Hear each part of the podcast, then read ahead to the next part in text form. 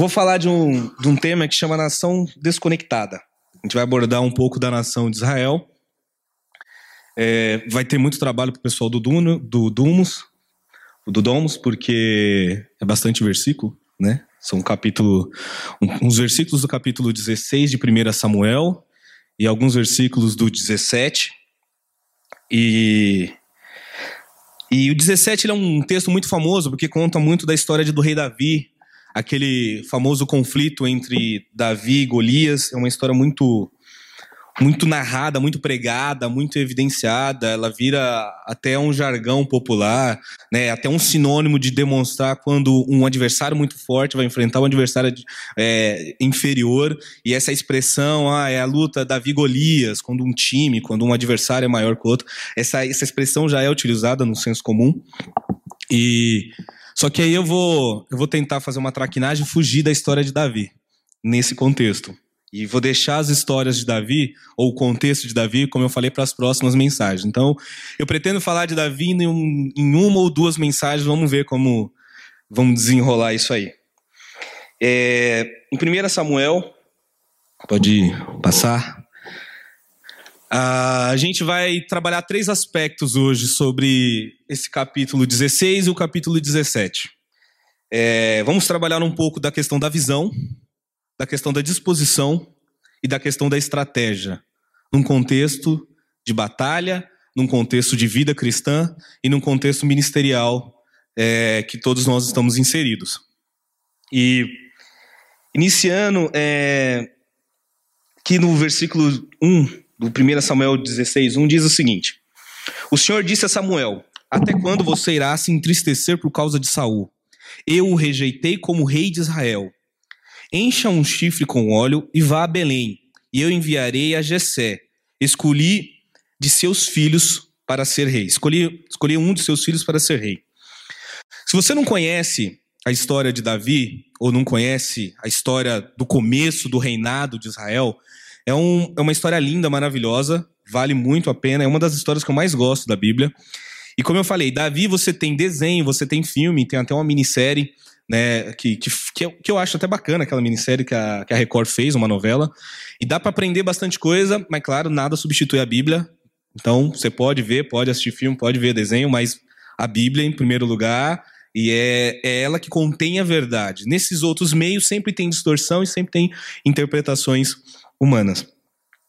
É, resumindo esse contexto inicial, a nação de Israel, quando ela sai do Egito, quando ela, ela é liberta por Deus, ali enviado por Moisés, e Moisés sendo enviado por Deus, e ele começa ali um processo de libertação, e aí eles caminham pelo deserto, depois ele entra na terra prometida, a terra Canaã, e ali eles começam a tomar posse da, de algumas cidades, começam a tomar posse da terra que Deus havia dado para ele. Então, lá no livro de Josué, você, você entende todo esse contexto. E aí, depois do livro de Josué, entra um livro chamado Livro de Juízes, que vai marcar a história dos, dos líderes espirituais, dos governantes, daquelas pessoas que dão ah, o direcionamento para o povo de Deus, para aquela nação recém-formada, aquela nação de escravos que acabou de sair de uma condição de opressão no Egito, está numa terra, ou seja, aquele bando de refugiados, né, pensando no, no contexto atual de hoje, aquele monte de refugiados se instalando numa terra nova e ali sem um governo estabelecido. E o governo que era estabelecido ali era um governo de Deus, aonde Deus falava com o profeta, Deus falava com os juízes. E aí você no livro de juízes você vê profetas como Débora, você vai ver Samuel, Sansão era um juiz, eram pessoas levantadas por Deus para dar o direcionamento para o seu povo. Só que Israel, assim como nós, muitas vezes nós não gostamos de seguir a vontade de Deus. Amém? E aí o que, que a gente faz? A gente vê o que está acontecendo no mundo, vê o que está acontecendo aí fora e fala assim, a gente quer copiar igual. A gente quer ser igual. E aí o povo de Israel fala assim: Deus, nós queremos um rei. Aí Deus fala assim: Mas para que vocês querem um rei? Eu sou o seu rei. Eu direciono vocês. Eu dou, eu que conduzo a vida de vocês, eu que abençoo vocês. Mas o povo falou: Não, não, não, nós queremos um rei. As outras nações têm reis. Todas as nações aqui ao nosso redor têm um rei que governa sobre eles. E aí Deus fala ainda assim: mas esse rei vai oprimir vocês, esse rei vai explorar vocês, esse rei homem, esse rei humano, esse rei com um coração maligno, como todo homem é, esse rei vai explorar a vida de vocês, vai tomar suas filhas. O povo de Israel falou: tudo bem, mesmo assim, nós queremos um rei. E Deus deu o rei para eles. E Deus levanta um homem chamado Saul, da casa de Benjamim, o da família mais pobre, mais humilde. Deus vai lá, pega ele tentando se esconder, como Deus faz comigo com você, tentando se esconder. Deus vai lá e levanta Saul e fala: "Você vai ser o rei". E ali Saul começa um processo de tentar unir as tribos de Israel. Porque as tribos, elas tinham cada por, por ser uma uma estrutura familiar, elas ficavam um pouco divididas. Então tem a família do José, a família do, do, do, João, a família do Ciclano, a família do Beltrano, e eles são o mesmo povo, todo mundo é judeu, mas nem todo mundo está falando a mesma língua. Nada diferente das nossas igrejas hoje, né? Todo mundo é cristão, mas cada um tem a sua tribo. E aí, o rei Saul, ele começa, ele dá início nesse processo de unificar um reinado, um povo único para Deus. E ele até se sai bem no começo, ele até começa a, a cumprir o, aquilo que Deus quer, a, a obedecer à vontade de Deus. Só que em um determinado momento ele passa, assim como nós também, nas fases da nossa vida, a ser autossuficiente. Ele começa a ser refém, ele começa a ser é, cativo das suas próprias conquistas, dos seus próprios, das suas próprias vitórias, do seu, da sua grandeza, do seu esplendor. E aí ele começa um processo de declínio. Ao ponto que Deus fala: Eu tomo de você o reino agora e vou dar para outro. Você não me serve mais como rei. Você não me serve mais para conduzir o meu povo. Só que todo esse contexto, toda essa transição de Saul para Davi, toda essa transição de um governo para outro, houve alguns elementos que eu, que eu destaco nesse texto que eu acho que são fundamentais e tem muito a ver com a nossa vida, nesse processo de transição, de mudança. E aí, quando a gente avança, é, aqui o, o, profeta Samuel está com dó. Né? Até quando você é, se entristecerá por causa de Saul? Deus está dizendo, eu rejeitei. A gente começa a ver aqui um primeiro conflito, um conflito entre Deus e o profeta. Há um conflito espiritual ali. Deus não está mais se agradando de alguma coisa, Deus não está mais feliz com algo, alguma coisa não está mais obedecendo a Deus, só que o profeta, o homem de Deus, continua insistindo naquele erro. E aí Deus fala: até quando você vai permanecer nesse erro? Como muitas vezes Deus fala para mim para você, né? Até quando você vai ficar aí? Até quando você vai disputar comigo? Até quando você vai medir forças comigo? Até quando você vai ficar levando e não vai mudar? Então a gente já começa a ver o primeiro conflito ali nessa história. O profeta, aquele que é juiz, aquele que dá o tom espiritual, aquele que dá direção espiritual para o povo de Deus, não está mais em sintonia, não está mais conectado com Deus. Ou seja, o profeta tem um olhar corrompido. Como muitas vezes eu e você podemos ter esse olhar corrompido. Como muitas vezes nós estamos tendo esse olhar corrompido nas nossas vidas. E aí uma necessidade de restaurar esse olhar, restaurar a visão, trazer novamente para o centro da vontade de Deus aquilo que Deus quer para as nossas vidas. E aí nos versículos adiante, do 16 do 5, eu vou pular o, o texto porque eles são bem grandes, tá? E aí eu vou picotando algumas falas. Diz assim: Respondeu Samuel. Deus deu uma ordem para Samuel, falou: Vai lá em Jessé, que eu vou pegar um dos filhos deles e vou transformar em rei, ele vai ser rei e eu vou levantar ele. Respondeu Samuel: Sim, venham em paz, vim sacrificar ao Senhor. Consagrem-se e venham ao sacrifício comigo. Então ele consagrou Jessé e os filhos dele e os convidou para o sacrifício. Quando chegaram, Samuel viu Eliabe e pensou: Com certeza, este aqui é o que o Senhor quer ungir. O Senhor, contudo, disse a Samuel: Não considere a sua aparência nem a sua altura, pois eu o rejeitei. O Senhor não vê como o homem. O homem vê a aparência, mas o Senhor vê o coração. Um segundo aspecto de conflito entre Deus e o homem novamente, entre Deus e o profeta novamente. O profeta recebeu uma incumbência, vai lá e unge um dos filhos de Jessé. Ele chegou, olhou para o primeiro e falou assim: esse é, esse é forte, esse é grande, ele tem uma boa altura, ele tem uma boa estatura, então esse aqui vai servir para ser um bom rei. Engana-se o profeta. Mais uma vez mostra o quanto ele não está conectado com Deus. O quanto ele não está entendendo o propósito e a vontade de Deus para a vida dele, para a vida da nação. E aí começa a entrar em conflito. Então Jessé chamou Abinadab e o levou a Samuel. Ele, porém, disse: O Senhor também não escolheu a este. Então Jessé levou Samar a Samuel, mas este disse: Também não foi este que o Senhor escolheu. Jessé levou a Samuel sete de seus filhos, mas o Senhor lhe disse: O Senhor não escolheu nenhum destes. Então perguntou a Jessé: Estão todos seus filhos que você tem? Jessé respondeu: Ainda tenho o caçula, mas ele está cuidando das ovelhas. Samuel disse: Traga-o aqui, não nos setaremos para comer até que ele chegue. Amém? E aí o profeta ele começa a entender um, um, um, um, propósito de Deus. Muitas vezes nós temos mania de insistir no erro, né? Uma coisa deu errado, a gente fala, não, a próxima vai dar certo. Aí dá a segunda errada, fala, não, a próxima vai dar certo. Aí dá a terceira errada, não, mas a próxima vai dar certo. Você, já, você é assim? Você é teimoso que nem eu? Eu tenho essa mania, sabe? Dá errado, dá errado, dá errado. Eu falei, não, mas a próxima eu consigo. Eu tenho certeza que agora eu vou conseguir. E aí é onde tem os problemas.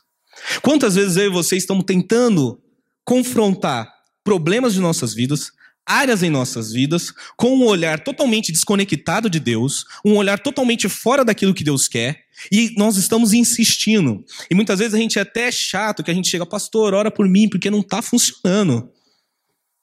É, irmão, ora por mim, porque não está indo, eu estou lá lutando, eu estou lá. Você fala, é, mas você vai lutar e não, não vai dar certo. Não vai rolar. Você tem que estar tá conectado com o olhar e com a visão de Deus. É isso que Deus quer? É, e muitas vezes a gente fala, né, aquela frase, tem até um filme, né, o que Jesus faria se ele estivesse no seu lugar, né, tem até um filme sobre isso. É muito difícil, a gente fala isso, a gente até dá esse tipo de conselho para as pessoas, mas a gente não consegue fazer dessa forma. É, eu vou dar um, um, um exemplo, né, de olhar de Deus quando Deus está falando com você e você está tentando distorcer a parada o Denis fez, fez aquele chamado para quem tivesse tênis, para poder doar para os alunos e tudo mais, né? E aí aquilo queimou no coração. Eu falei, eu vou, vou ajudar. E aí eu falei até com a Tamina, falei assim, amor, vamos ajudar, né? Vamos ajudar lá as crianças e tudo mais tal. E, e por conta de gravidez, aquelas coisas, fazer chá de bebê, decorar quarto e tal, então eu tô, né, fracionando dinheiro, aquela coisa toda. Aí eu pensei assim comigo, é, eu não vou conseguir comprar um tênis assim, né, pra dar. Ele falou tênis usado, eu tenho um lá que eu uso, a Tamires tem um que ela usa. Eu falei, ah, não vou dar meu tênis, né? Paguei mó caro no tênis, paguei mais de 500 reais no tênis, eu vou dar meu tênis, né? Olha o olhar do irmão. Aí eu falei assim, ah, eu vou comprar um e dou para ele. Sei lá, pago 200, 200 e pouco num tênis e dou para ele. Só que aí eu fui fazer as contas, não tava dando. Ia rolar eu comprar o tênis. Aí eu vim um dia, uns dois, três domingos atrás, eu falei, eu vou lá falar com o Denis. Sabe o que eu vou fazer? Eu vou falar, Denis, eu te dou 100 reais. Eu acho, acredito que mais gente esteja te dando dinheiro. 100 reais dá pra você juntar aí e comprar um tênis, sei lá, você escolhe a marca tal, você se vira. Aí o Denis, não. Eu quero um tênis que você me dê. Eu falei, pô, mas eu só tenho um tênis. Eu falei, então compra um novo para você e dá. Aí eu pensei, não, mas não dá pra eu comprar outro tênis agora. Paguei mó caro, como que eu vou comprar outro tênis, né? E aí ele falou: não, então você faz o seguinte: compra um novo, usa e traz o um novo. Sei lá, você faz alguma coisa. Eu quero um tênis usado, um tênis que você use. Então começa a correr com o tênis e me traz. Aí, beleza. Aí aquilo passou. Eu falei com ele no domingo, passou. Aí numa sexta-feira, um final de tarde, assim, não tinha mais nada que fazer no trabalho. E Deus, graças a Deus, sempre me abençoou com trabalhos que eu consigo ler a Bíblia e orar. Aí, né, teve uma hora que eu, aí eu parei, coloquei um louvor, fui orar. Aí eu comecei a orar, me veio o tênis na cabeça. Eu falei, Deus, o tênis. Falei, vou lá comprar um tênis novo para usar, para dar o antigo. Falei, mas um tênis é caro, eu não vou ter condições de comprar um tênis novo agora. Aí aquilo ficou incomodando, incomodando. Aí né, eu trabalho lá nas clínicas, no Teodoro Sampaio, tem uma outlet da, da Adidas. Aí eu desci, fui lá, e eu sei que lá, outlet é só o nome, porque é extremamente caro aquele negócio. Aí cheguei perguntei onde tem tênis de corrida. Aí o vendedor me mostrou, aí eu vi um tênis e falei, nossa, aquele é muito louco, né? Cheguei lá, eu falei, deve ser caro esse tênis. 109 reais. Eu falei assim, não, mentira. Esse tênis por 109 reais. Aí eu falei, é, deixa eu ver se é 3 de 109, 5 de 109, alguma coisa assim, né? Aí eu olhei, não, é 109. Aí eu coloquei no pé, gostei. Falei, vou levar. Aí fui passar no caixa. Aí o rapaz fazendo a gota, eu falei, ah, vou passar no crédito. Ele falou assim: você quer parcelar? Eu falei, ah, quero. Dá pra parcelar em quanto? Ele é 10. Eu falei, em 10, sem juros? Ele é. Aí eu fui, ah, tá bom.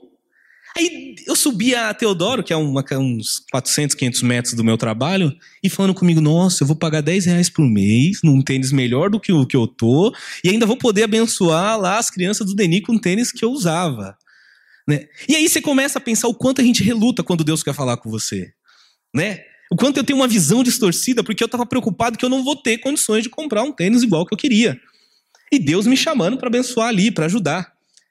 E aí, aí, não sei com você, mas comigo passa aquele estalo na cabeça: nossa, quantas vezes Deus está tentando me abençoar e eu estou impedindo. Aí você começa a lembrar de um monte de coisa que você se, de alguma forma você sabia que era Deus falando com você, mas você não teve coragem, você teve medo, e a gente já vai entrar nessa parte da coragem daqui a pouco. Você não teve coragem, você teve medo, e aí você começa a pensar: meu Deus, o quanto eu estou impedindo que Deus opere milagres, que Deus me mostre o quanto Ele é bom comigo e o quanto Deus quer me usar para abençoar a vida de outras pessoas e eu estou sendo um impedimento nisso. Né? Então fica um pouco dessa reflexão pensarmos dessa forma. O quanto nosso olhar desconectado, o nosso olhar espiritual distante de Deus, está fazendo com que eu e você venhamos ter passos que vai totalmente contra a vontade de Deus. Totalmente contra aquilo que Deus espera de nós. Totalmente contra aquilo que Deus está planejando para mim e para sua vida. No, no livro, é aí mesmo Samuel, agora para o 17, a gente vai pular para o 17 já, vai dar um salto. Diz assim: os filisteus juntaram suas forças para a guerra e reuniram-se em Socó de Judá. Acamparam-se em Efes-Damim, entre Sucó e Azeca. Saul e os filhos os israelitas reuniram-se e acamparam no vale de Elá, posicionando-se em linha de batalha para enfrentar os filisteus. É, o povo filisteu é um povo muito antigo na história da Bíblia. É, a antropologia fala que eles, eles são do tempo do, dos faraós, inclusive, daquele período ali que o povo de judeus está sendo formado. E eles, eles, habitam, eles habitavam a região do Mar Egeu, então eles são um povo que tinha uma experiência marítima muito grande. Então eles são conhecidos como o povo do mar. Né? Eles faziam invasão, eles invadiam os outros territórios por meio do mar. E eles são divididos em cinco nações. Eles eram divididos, eles tinham estabelecimento em, em cinco reinos cinco príncipes que governavam, e eles tinham um projeto expansionista que é invadir a terra né, ali da, de Canaã, aquele mesmo espaço que Deus colocou para o povo dele. E aí já começa um conflito espiritual. Sempre lembre-se, toda promessa que Deus te deu, tudo aquilo que Deus quer fazer na tua vida, tem um inimigo que quer fazer tão igual como. Amém? Então, se Deus quer abençoar a tua família, o inimigo quer destruir. Se Deus quer abençoar teus negócios, o inimigo quer destruir. Se Deus quer te levantar para ser um instrumento na mão dele, o inimigo quer impedir que isso aconteça vai ter sempre uma força contrária, há sempre um choque contrário tentando impedir o agir, o mover de Deus e a promessa que Deus tem para a tua vida. Aqui na Bíblia está representado esse povo, os filisteus. Dando continuidade no 3. Aí diz o seguinte: os filisteus ocuparam uma colina e os israelitas outra. Estando o vale entre eles, um guerreiro chamado Golias, que era de Gate, veio do acampamento filisteu, tinha 2 metros e 90 centímetros de altura. Ele usava um capacete de bronze e vestia uma couraça de escamas de bronze que pesava 67, 60, 60 quilos. É, nas pernas usava uma caneleira de bronze e tinha um dardo de bronze pendurado nas costas. A haste da sua lança era parecida com uma lançadeira de tecelão, e a sua ponta de ferro pesava 7 quilos e 200 gramas. Seu escudeiro ia à frente dele. A palavra Golias significa tanto gigante como grande. E é interessante assim que o povo de Israel, como eu falei, quando eu dei uma introdução na história, eles já vinham num processo de conquista. Eles já vinham tendo batalhas anteriores. Eles já vinham conquistando muitas coisas. Só que de repente surgiu um gigante na frente dele. Assim como eu e você. Você começa a buscar Deus, você se batiza, você começa a se envolver no, no, chamado, no ministério, você começa a frequentar as atividades da igreja, você começa a viver algumas experiências com Deus e de repente surge um gigante uma, uma adversidade é, quase impossível de ser transponível, quase impossível de, de ser ultrapassada. Surge, eis que surge na vida do povo de Israel um gigante. Um detalhe que eu ocultei da história de Saul, que Saul é, é muito interessante isso. Saul, ele era o homem mais alto de Israel. De todas as tribos, de todos os homens de Israel, o mais alto era Saul.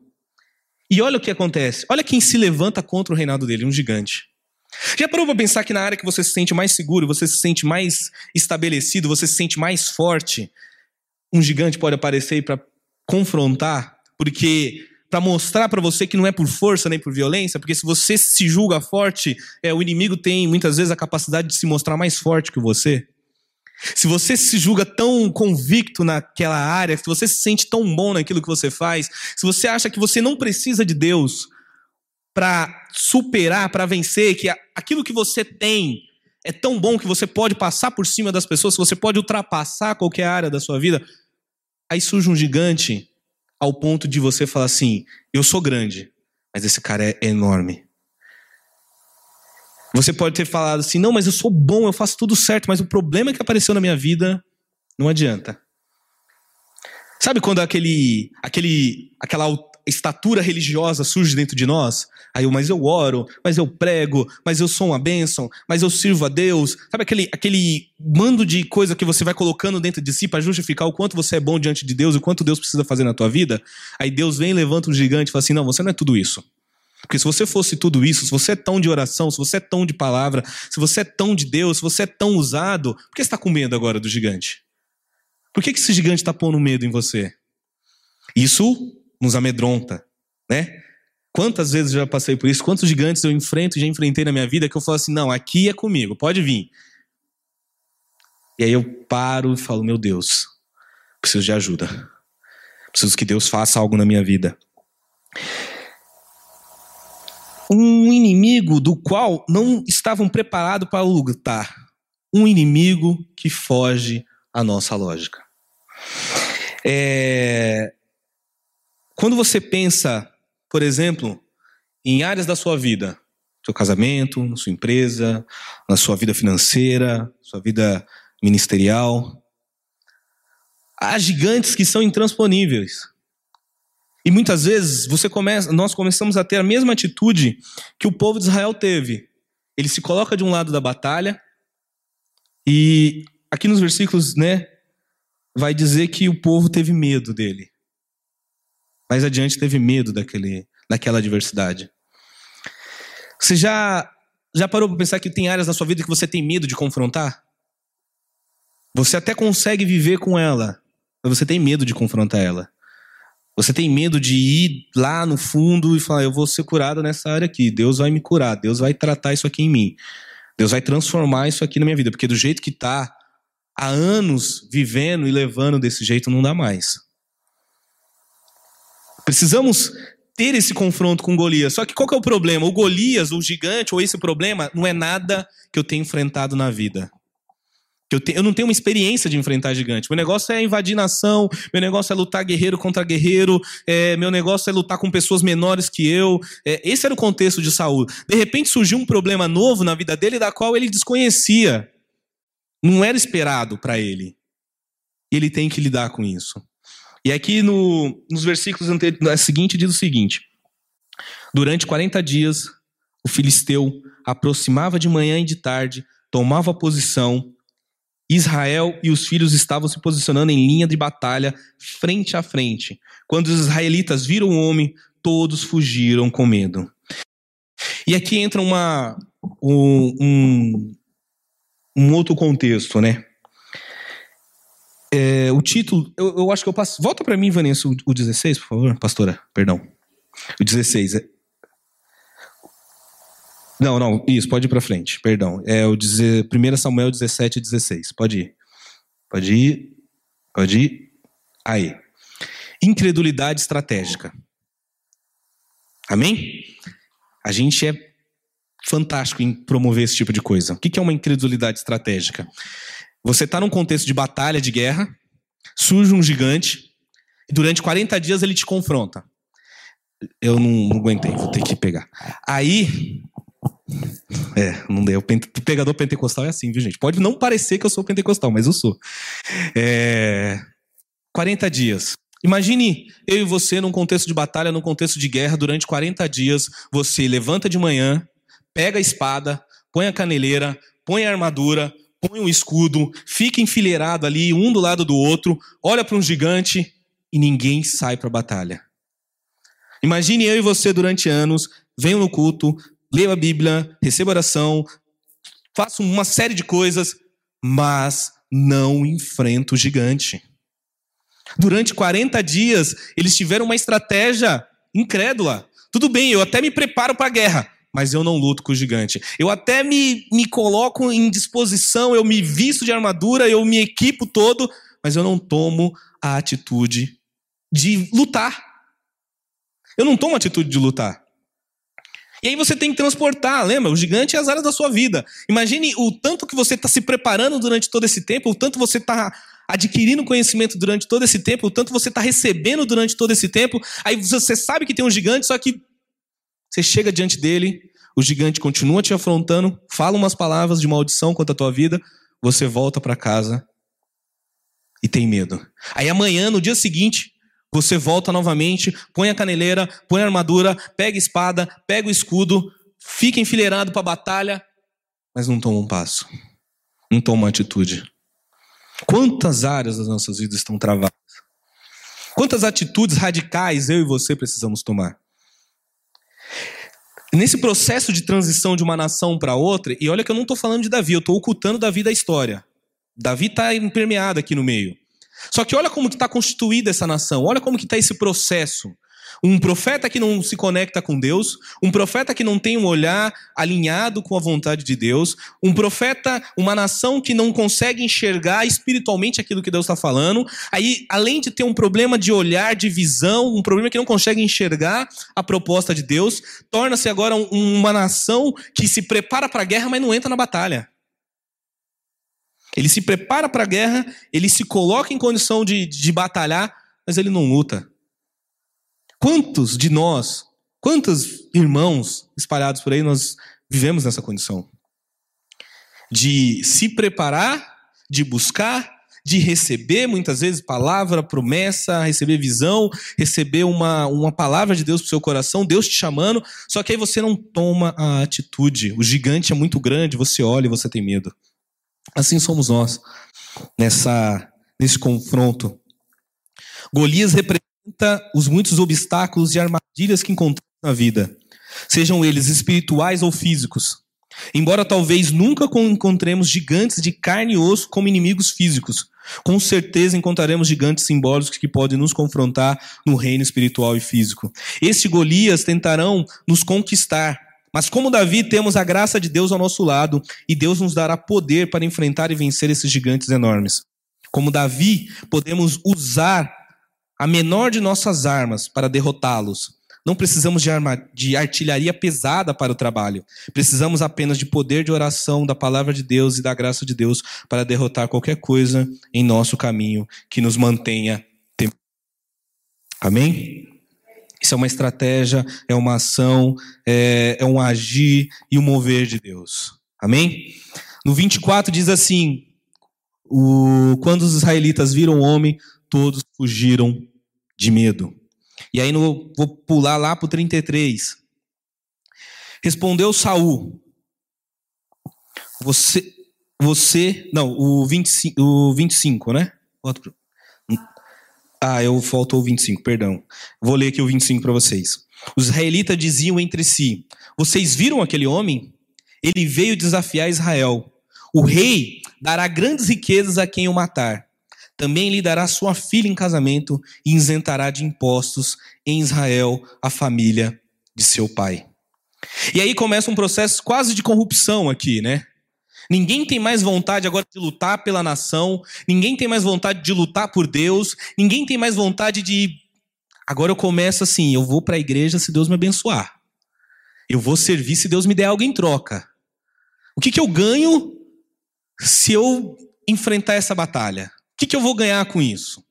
E começa um processo né, de, de quase corrupção. O que para Davi vai se tornar uma motivação a mais. Davi vai ver uma oportunidade nisso. Mas Davi, como eu falei, é para as próximas, amém? Respondeu aqui no 33.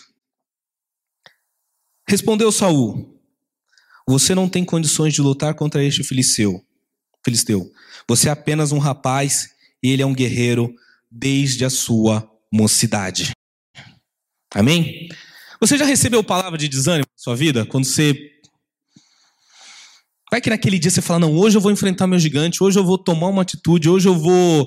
Hoje Deus vai mudar minha vida. Aí você vai falar com alguém, você vai compartilhar com alguém, aí você recebe uma palavra de ânimo, uma palavra que te desanima, que te põe para baixo. Sabe aquele dia que você chega no trabalho e o patrão não te dá nem bom dia, sei lá, no, no, seu negócio, nem bom dia você recebe, você recebe bronca, você recebe reclamação. Sabe aquele, aquela fase na, na vida do, do, relacionamento que você tá até pensando, ah, não, hoje eu vou propor pra gente sair, para fazer alguma coisa, e já entra uma briga, já entra um conflito, e você fala, meu, o que, que eu tô fazendo aqui? O que, que tá acontecendo? Por que, que eu tô levando isso ainda? Sabe, esse dia Alguém vem e fala assim: então, sabe o seu problema? Realmente, ele é muito grande, você não vai conseguir. Sabe por quê? Porque você não é guerreiro. Você não é guerreiro. Sabe, você já ouviu isso? E aí entra uma questão que na vida de Davi é, é maravilhosa. Se você. Esse eu acho que eu também não pus, olha aqui. Não. Respondeu Saul no no, perdão, no 1 Samuel 16, 18, que é um, uma passagem anterior, é interessante que existe uma coisa ali que, que acaba acontecendo, que é o seguinte: um soldado qualquer, uma pessoa qualquer, simplesmente vira lá e fala para o rei Saul: tem Davi, ele é um guerreiro valente. Sabe o que isso significa? Que o rei Saul não conhecia Davi. Isso significa que aquelas pessoas que podem estar falando para você, trazendo uma palavra de desânimo, elas não te conheçam. Elas não sabem quem você é na intimidade. Porque há uma diferença entre os irmãos de Davi e Davi. O Davi, ele está oculto lá. Ele está escondido no, no lugar aonde nem o pai mais lembra dele na hora de chamar para ungir para ser rei. E ele está fazendo o que? Ele está apacentando ovelhas, ele está cuidando das ovelhas do pai, ele está ali no aprisco cuidando. Ele está ali servindo o Pai, servindo a Deus, protegendo as ovelhas. E aqui nesse contexto, no livro 17, tem uma passagem muito clássica que fala assim: que Davi, quando ele vai falar com o rei Saul, ele fala assim: o teu servo, quando um leão ou um urso pegava alguma das ovelhas, eu ia lá, pegava o leão pela juba, matava o leão, pegava o urso, enfrentava o urso. Sabe o que é interessante? Ele não fala assim, quando o leão e o urso pega todas as ovelhas de uma vez e leva embora. Ele fala assim, quando ele pega uma. Você para pensar, imagine, você tem 100 ovelhas, né? Vamos trabalhar com o contexto bíblico de 100 ovelhas. Aí o leão pegou uma, você vai se sacrificar por uma? Você vai pôr sua vida em risco por uma? Você vai abrir mão de, da sua liberdade, você vai abrir mão do seu orgulho, você vai abrir mão do, do, do, de tudo por uma pessoa? Você vai se sujeitar para ajudar a vida de uma pessoa? Você vai investir o seu tempo, o seu dinheiro, o seu conhecimento, os seus recursos, tudo aquilo que Deus te deu para você abençoar e mudar a vida de uma pessoa? Esse era Davi. A Bíblia fala, né? Fiel no pouco, sobre muito te colocarei. Se o cara tem coragem de morrer por uma ovelha, o que, que ele não vai ser capaz de fazer por uma nação? É, você sabe a resposta. Ele é capaz de enfrentar um gigante por uma nação. E aqui, esse é Davi. Só que Davi, ele tá tendo o que ali? Ele tá tendo experiências. Eu, e eu tentei mensurar, né? Eu, eu, devia ter pesquisado um pouco mais. Eu queria pesquisar sobre um leão. O leão que vive ali na região de Judá. Quantos quilos pesa? Velocidade ele chega? É, a pressão da... Talvez o pastor saiba disso, né? A pressão da mandíbula. Tá? Eu sei que o urso é enorme. Pesa, não sei os 500, sei lá, 500 quilos, 600 quilos. Eu fico imaginando enfrentar um urso, enfrentar um gigante. Talvez o Golias seja melhor. Não é? Mas sabe o que está acontecendo aqui? Que eu vou usar isso como um símbolo para mim, para a tua vida. Davi está vencendo batalhas ali num, num, outro plano que é surreal. Você fala assim, onde você vê na Bíblia outra pessoa enfrentando um leão? Só o, o Sansão. Mas assim, imagine assim que, num plano simbólico, o Davi ele está travando batalhas numa outra esfera.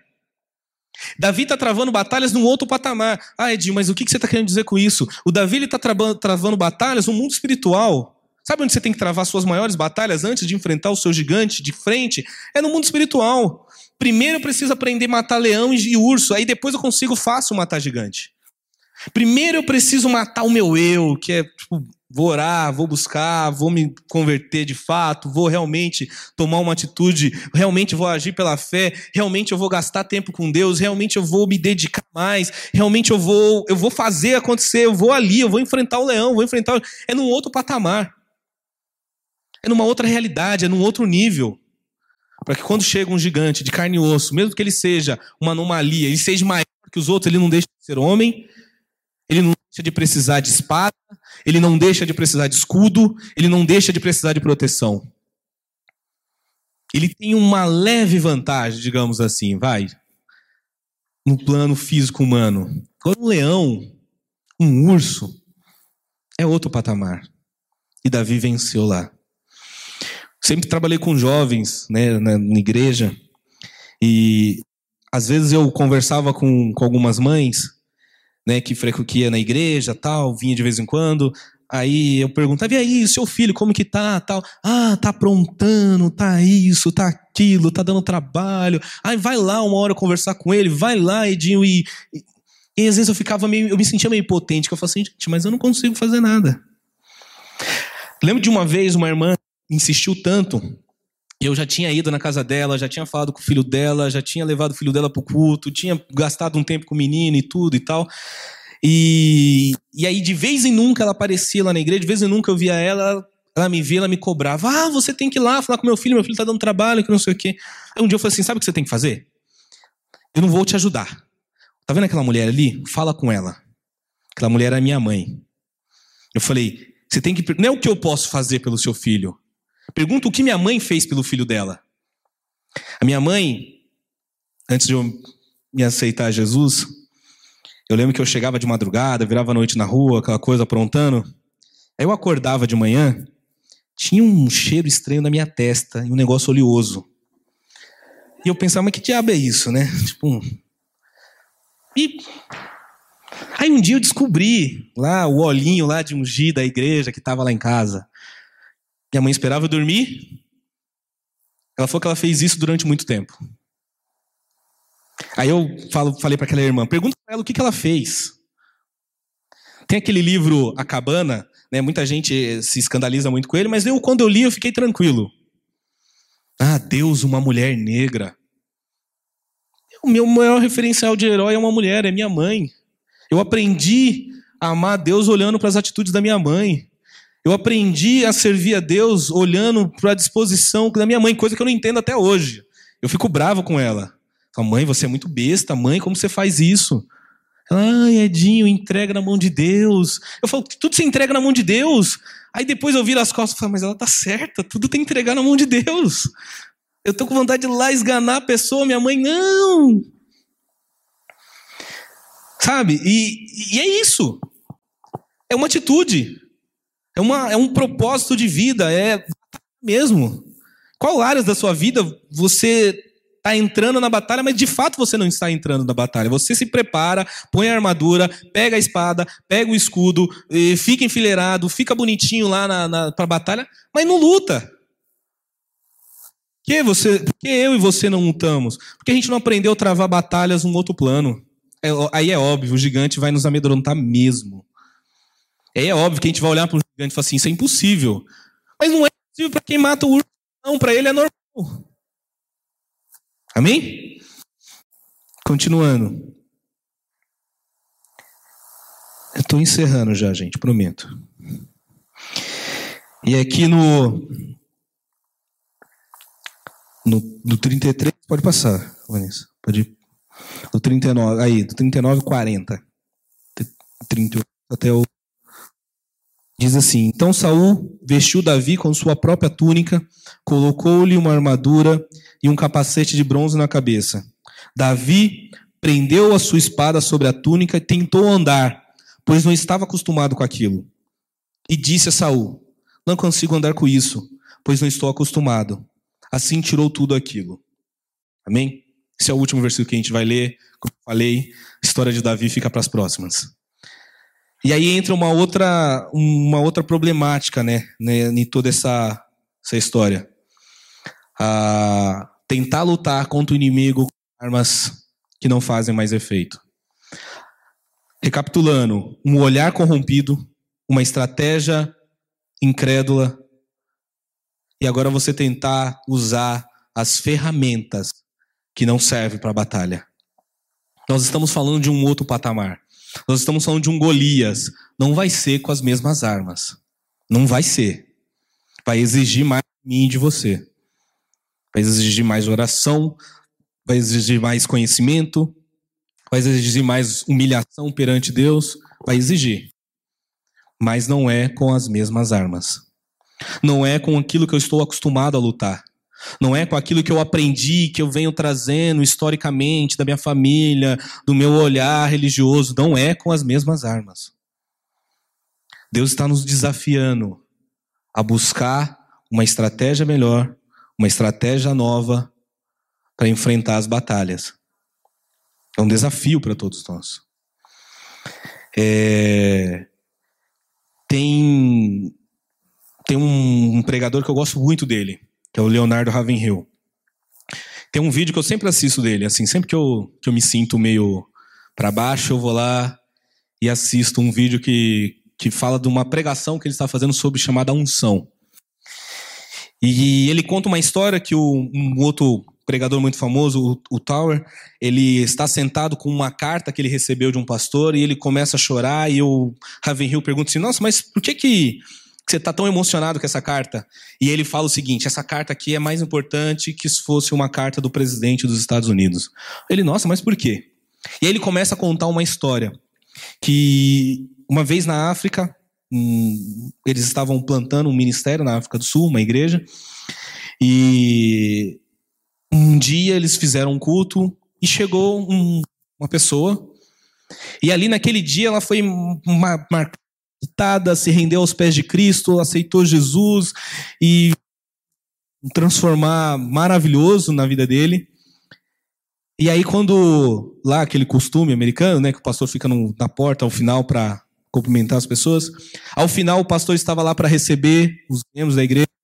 Aí conversou com aquele aquele senhor, aquele homem, e falou assim: tudo bom, seja bem-vindo, que bom que você veio, é, como eu posso te ajudar? Virou para ele e falou assim: me dá uma igreja. Aí o pastor olhou assim: como assim me dá uma igreja? Ele é, é, me dá uma igreja.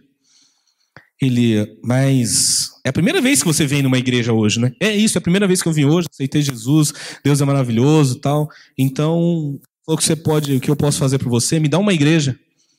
Aí o pastor, você está brincando, né? Não, tô falando sério. Me dá uma igreja. Aí o pastor olhou, falou assim: você acha que eu tenho igreja do bolso para tirar, para dar para um, para dar para outro? Não é assim. É, você tem uma educação formal? É o homem. Não.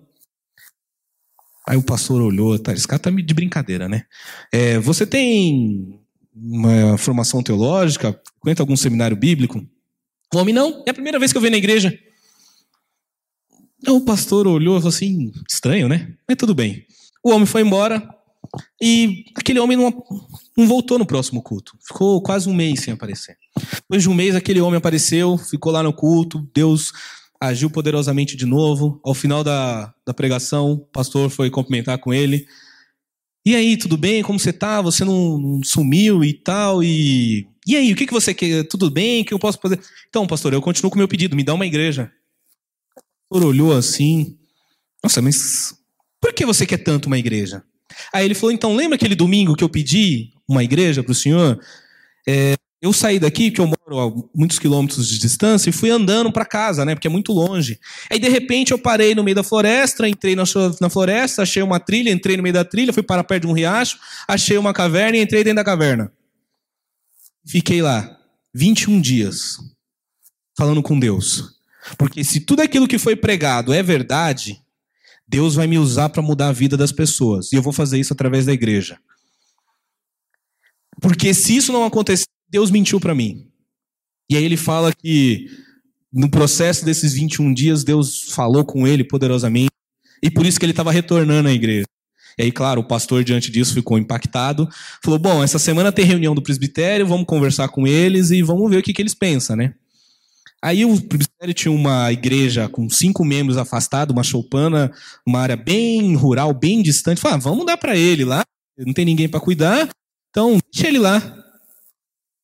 E depois de dois, três anos, a igreja tinha se tornado um, um contingente de 1.200 pessoas.